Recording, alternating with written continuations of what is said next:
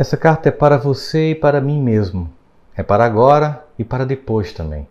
Essa carta é para quem sente medo. O medo não precisa de muita explicação.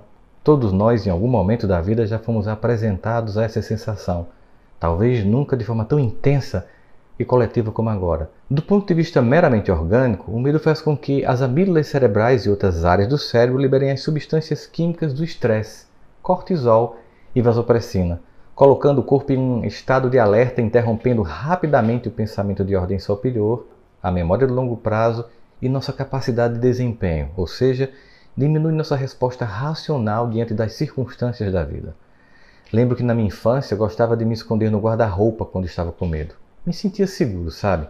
Protegido. Era como se fosse uma fortaleza, uma armadura, mas não dava para ficar lá muito tempo. O guarda-roupa também é um lugar escuro e sufocante. E com isso eu aprendi que o medo não é uma estação da vida na qual possamos parar e ficar. Podemos até passar por ela, mas permanecer será destrutivo. Mas havia um ambiente em que eu me sentia muito, mas muito mais protegido do que no guarda-roupa. Nenhum lugar no mundo era mais seguro do que o colo dos meus pais. Mas a vida clama para autonomia e eu teria que sair, crescer.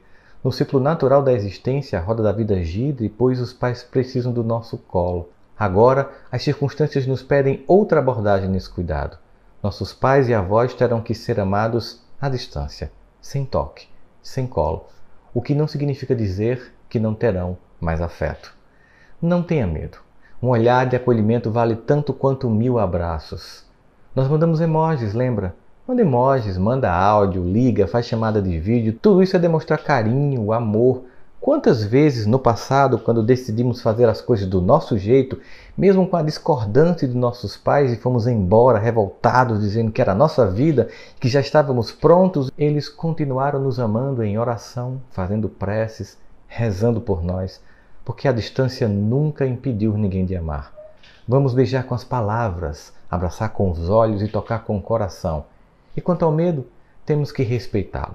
Ele nos lembra da prudência, mas também de vez em quando devemos sufocá-los com os nossos gritos de esperança e de coragem. Por isso, ao medo, a nossa melodia. Ei, medo, eu não te escuto mais. Você não me leva a nada. Ei, dor, eu não te escuto mais. Você não me leva a nada. E se quiser saber para onde eu vou, para onde tenha sol, é para lá que eu vou. Gente, toda tempestade acaba, toda noite escura traz um dia de sol. Nós já vencemos como raça humana muitas epidemias, sobrevivemos a muitas guerras e dessa vez não será diferente. Nós vamos vencer.